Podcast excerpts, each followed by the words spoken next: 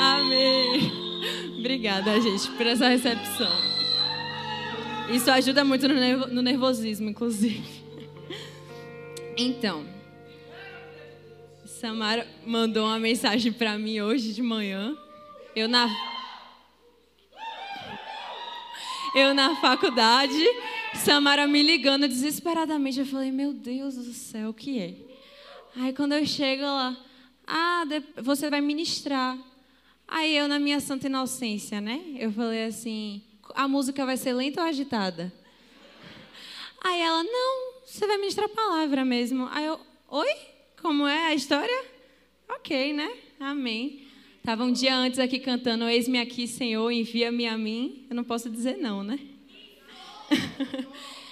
assim, Deus tem falado comigo muito sobre um assunto que assim, a gente vem para uma conferência incendiados e a gente, com certeza a gente vai chegar querendo, né, fogo, manifestação, tal.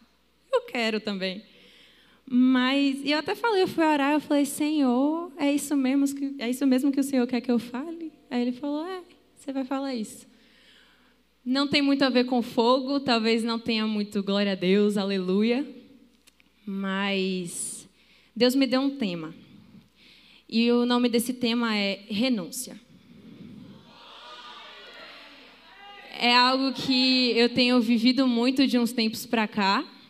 Então Deus falou para mim: é sobre isso que você vai falar.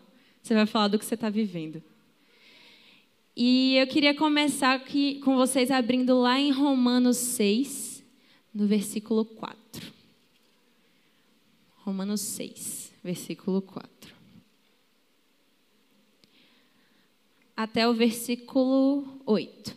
Diz assim: Fomos sepultados com ele na morte pelo batismo, para que, como Cristo foi ressuscitado dentre os mortos pela glória do Pai, assim também nós andemos em novidade de vida.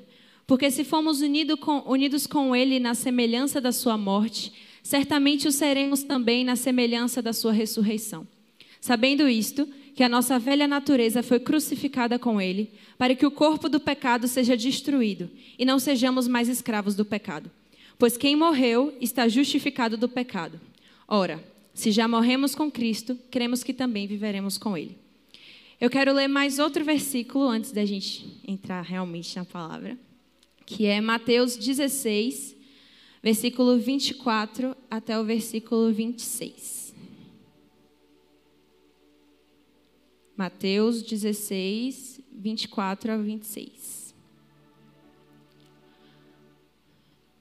Diz assim: Então Jesus disse aos seus discípulos: Se alguém quer, quer vir após mim, negue a si mesmo, tome a sua cruz e siga-me. Pois quem quiser salvar a sua vida, a perderá. E quem perder a vida por minha causa, esse a achará. Sabe, antes de nós ressuscitarmos com Cristo, nós precisamos morrer. A gente não pode querer ressuscitar sem passar pelo sofrimento da morte primeiro. Jesus, ele é o nosso maior exemplo de renúncia. A vida inteira dele é uma renúncia. Ele é o nosso maior exemplo. Jesus, ele já existia desde o princípio, ele era o verbo, o verbo que se fez carne, mas para ele se fazer carne, ele precisou tomar uma decisão. Ele precisou escolher se fazer carne. Ele precisou vir à terra, mas ele precisou escolher antes. A nossa vida sempre vai ser feita de escolhas. Nós vamos chegar em um lugar bom ou em um lugar ruim por causa das nossas escolhas. E às vezes eu percebo que na nossa época assim adolescente, né, a gente pensa que ah, não, vou fazer essa escolha aqui, tanto faz. Eu sou muito novo. Essa escolha aqui não vai afetar afeta. Então, Jesus, na história dele, nós vemos que ele desceu, já foi uma renúncia. Ele renunciou estar no ambiente dos céus. Ele renunciou estar lado a lado com o Pai, para descer e morrer por pessoas que talvez nunca queiram ele. Mas ele estava disposto. Ele renunciou. E quando ele veio para essa terra, essa não foi a única renúncia que ele fez. Ele renunciou estar em lugares que talvez fossem lícitos, mas ele se retirava para orar. Ele se retirava para estar com o Pai, porque era aquilo que dava forças para ele continuar. E eu gosto de uma história de quando Jesus ele era novinho, né? E ele foi com os pais para a festa da Páscoa. E aí de repente os pais perderam ele. Cadê Jesus? Onde ele foi? Onde é que ele estava? Ele estava ensinando a doutores e mestres da lei. Ele estava cuidando dos negócios do pai dele. E aí você vai olhar para mim e vai dizer: Ah, Clara, eu sou muito novo, eu sou muito nova. Eu tenho muita coisa para viver ainda, muita coisa para experimentar. Deixa esse negócio de igreja, de ministério, para quando eu tiver mais velha. Aí a gente volta para a história e a gente vê no versículo que diz: E tendo ele 12 anos. Quantos anos você tem? Você tem muito para viver ainda. Você tem muita coisa para experimentar com Deus ao lado dele, vivendo uma vida com ele. Até porque se você não viver uma vida com ele, você não vai ser feliz. Você nunca vai encontrar plenitude de felicidade em nenhum outro lugar. Você pode procurar, você pode se afogar nas bebidas, nas drogas, nas amizades mundanas, nas festas. Sabe, Jesus ele estava numa festa da Páscoa, mas ele resolveu ir para o templo. O carnaval estava aí. Jesus foi encontrado no templo no meio de uma festa. Onde você foi encontrado nesse carnaval? Sabe, eu não estou dizendo sobre você estar na igreja todo dia. Quinta, sexta, sábado, domingo, segunda, terça, quarta de carnaval. Se você puder, é ótimo. Mas onde o seu coração estava? Tem uma música que eu gosto que ela fala: Guardei o meu coração para te encontrar. Quando Deus ele vai se encontrar com você no secreto, como é que o seu coração está? Ele está cheio de distrações, ele está cheio de prazeres mundanos ou ele está rendido aos pés dele? Pronto para renunciar à própria vida? Pronto para renunciar a qualquer coisa? Sabe, é difícil a gente renunciar a amizades, ambientes, pessoas. É, é difícil. Mas eu acho que o mais difícil é a gente renunciar a si, a si próprio. Sabe, é, hoje em dia as pessoas falam muito, pregam muito sobre autoajuda, autoconhecimento. É, não é bem assim, né? Porque quando o mundo chega para você e fala assim, se conheça. Você precisa se conhecer, você precisa se entender, você precisa. O diabo está virando e fala assim: não morra. Não deixe sua carne morrer. Não deixe. Se conheça. É você, você, você. É o diabo dizendo: deixe sua carne vencer o seu espírito. Porque se você não morrer, você não vai ter como ressuscitar. Se você não morrer, você não vai ter como ressuscitar e desfrutar de todas as coisas boas que o Senhor tem para a ressurreição. Sabe, Jesus ele ressuscitou e ele recebeu o nome que está acima de todo nome. Ele recebeu toda a glória. Amém. Mas e sobre os chicotes nas costas dele? Mas e sobre os pregos nas mãos? E o antes da ressurreição? Mas mais importante que isso, e sobre o estar afastado de Deus? Ele teve que estar afastado de Deus, por mim e por você. Aí às vezes a gente pensa, meu Deus, essa vida é muito chata de cristão. Principalmente adolescente, né? Ah, não, quero viver tanta coisa. Renuncia. Renuncia porque vale a pena. No final, você vai ouvir da boca dele: servo bom e fiel. Isso vale mais que qualquer outra coisa. Essas coisas naturais, todas elas vão passar. Tudo vai acabar, tudo vai passar. Mas você quer mesmo sentir o sentimento de diante do Senhor e Ele falar: Eu não te conheço. Isso é a pior perda que você vai ter. Nada, nenhuma outra perda, nada disso vai significar mais. Porque essa é a pior perda. Sabe, Jesus ele veio, ele renunciou muitas coisas durante a vida dele aqui na terra. E quando ele estava para morrer, ele foi orar, porque vai doer. Não vai ser um mar de rosas muito fácil. Não. E ele falou: Pai, se possível, afasta de mim esse cálice. Mas na mesma hora ele voltou atrás. Mas que seja feita a sua vontade e não a minha. Será que nós estamos prontos para dizer isso? Prontos para falar, Senhor, que seja feita a sua vontade, não a minha. Quando você pensa, poxa, que vontade de estar naquele ambiente com aquelas pessoas, e o Senhor fala: não, não vá. Vai doer, mas você tem que estar disposto para falar: Senhor, eu vou renunciar isso aqui. Eu vou deixar de ir para esse lugar para passar mais tempo com você. Muitas vezes o Senhor fala comigo dessa forma. Às vezes eu estou orando, estou adorando em casa. E, e aí, às vezes, a gente fica com o celular, né? Olhando a hora. Aí, toda vez que eu faço isso, eu falo, vixe, tenho que sair, que eu tenho que estudar, tenho que fazer não sei o quê. Aí, o Espírito Santo, eu ouço suavemente ele falando: fica mais cinco minutos. Não tem pressa de sair de perto de mim, não. Vale a pena. Não estou dizendo que a gente não vai fazer outras coisas, a gente não vai estudar, a gente tem que estudar, gente, importante. Mas sabe que quando eu faço isso, que eu me levanto para estudar, as coisas são tão mais leves. É tudo tão mais fácil. De repente, aquilo que eu não estava entendendo, eu passo a entender. Porque eu fiquei cinco minutos na presença. Nós precisamos dessa consciência. Uau, eu tenho a presença dele dentro de mim. Nada mais importa. Nada mais faz sentido se eu não tiver Ele aqui comigo. Às vezes nós colocamos tantas condições no Senhor.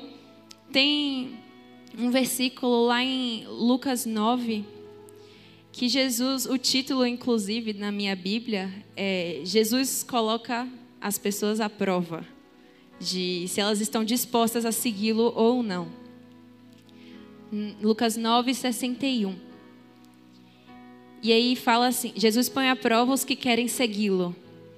E aí Jesus fala: Outro lhe disse: Senhor, quero segui-lo, mas permita que antes disso eu me despeça das pessoas da minha casa. E aí Jesus fala: Ninguém que põe a mão no arado e olha para trás é apto para o reino de Deus. Sabe, às vezes nós estamos colocando condições e limitando o Senhor. Estamos que nem essa pessoa dizendo: Senhor, eu quero te seguir. Eu quero viver essa vida, mas me deixa com essa amizade. Senhor, eu quero te seguir. Eu quero estar na igreja, eu quero me envolver, mas deixa eu me relacionar com essa pessoa que você já disse não. Senhor, eu quero te seguir, mas deixa eu fazer a faculdade que você já disse que não é para eu fazer. A gente sempre coloca condições. E com Deus ele não trabalha dessa forma. Se você fizer isso, eu faço isso. Não.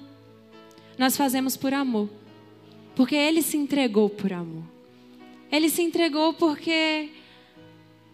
Cara, às vezes eu até paro e fico, Jesus, por quê? Porque ele olhou, ele sabia que muitas pessoas não iam querer ele, não iam aceitar. Mas ele renunciou. Ele veio, ele morreu por você, por mim. E hoje nós estamos aqui. Quem seria você se Jesus não estivesse na sua vida? E aí a gente sempre pensa, né? Poxa, quanta coisa eu tenho que renunciar, quanta coisa eu tenho que fazer. Mas relacionamento com Deus realmente custa tudo, porque Ele merece tudo. Ele merece tudo. Nós não somos nada sem Ele. E sabe, às vezes a gente fica tão preso nas nossas vontades, nas no nos nossos desejos, que acontece exatamente o que o diabo quer que aconteça. Ele pega a dependência que nós temos em Deus e ele transforma na nossa própria independência. Isso aumenta o nosso ego, isso nos deixa soberbos, orgulhosos, vai de encontro a tudo que Jesus pregou quando ele estava aqui. Nós temos que ter muito cuidado com aquela coisa que o ser humano tende, né? a voltar sempre a si, voltar para você, eu, eu. Jesus não prega isso. Ele nunca pregou isso. E o nosso principal chamado aqui como cristãos é ser pequenos cristos.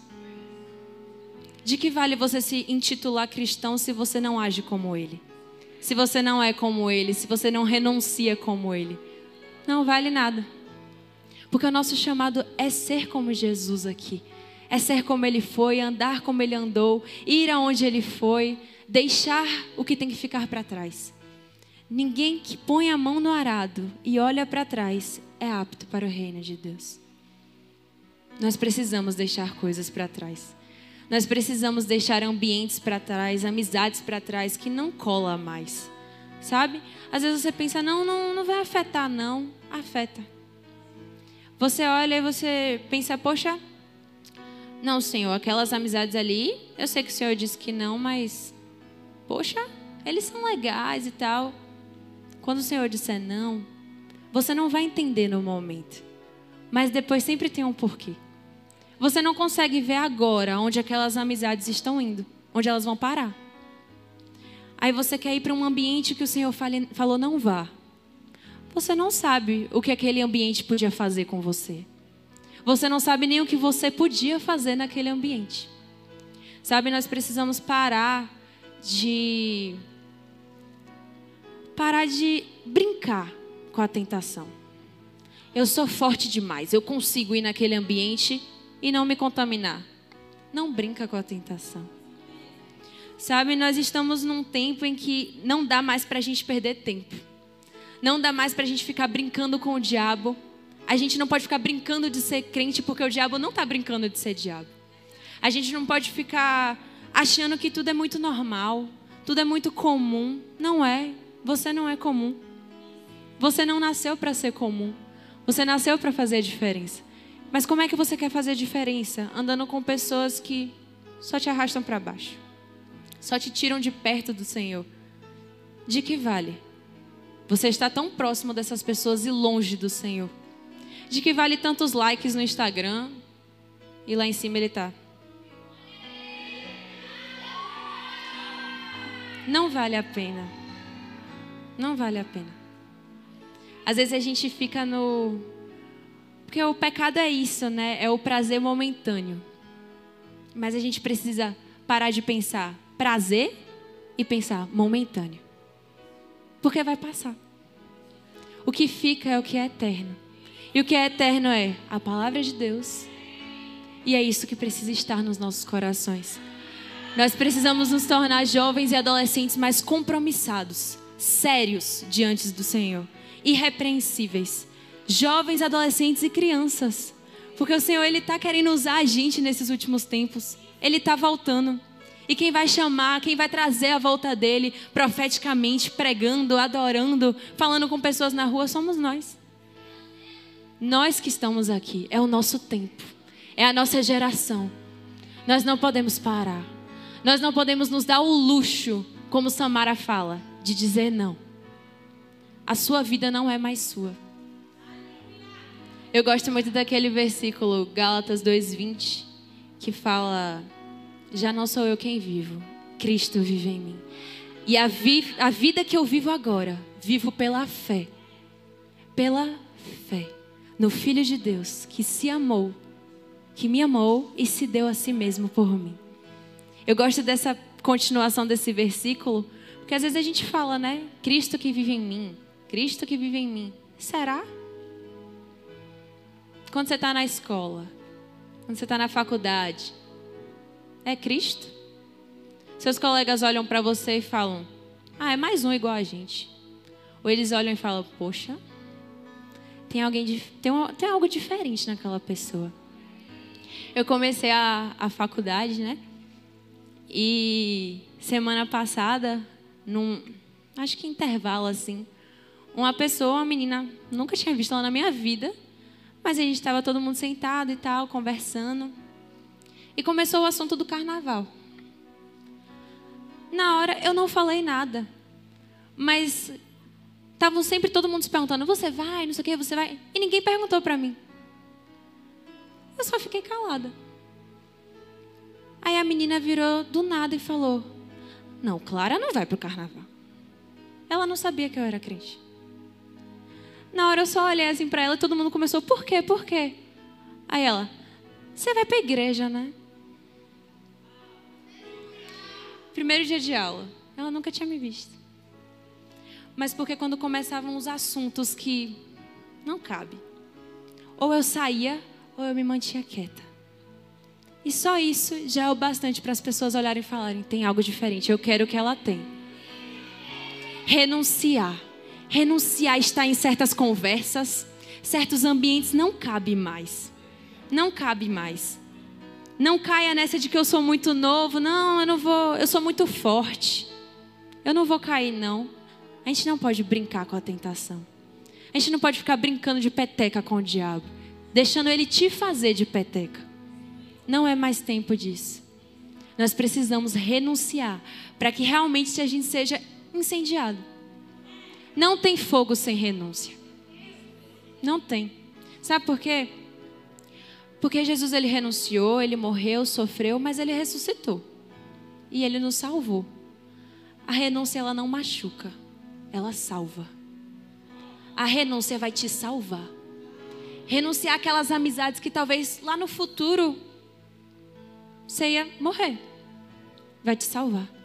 Renunciar a estar numa festa que lá na frente aconteceu um incêndio na festa, todo mundo morreu.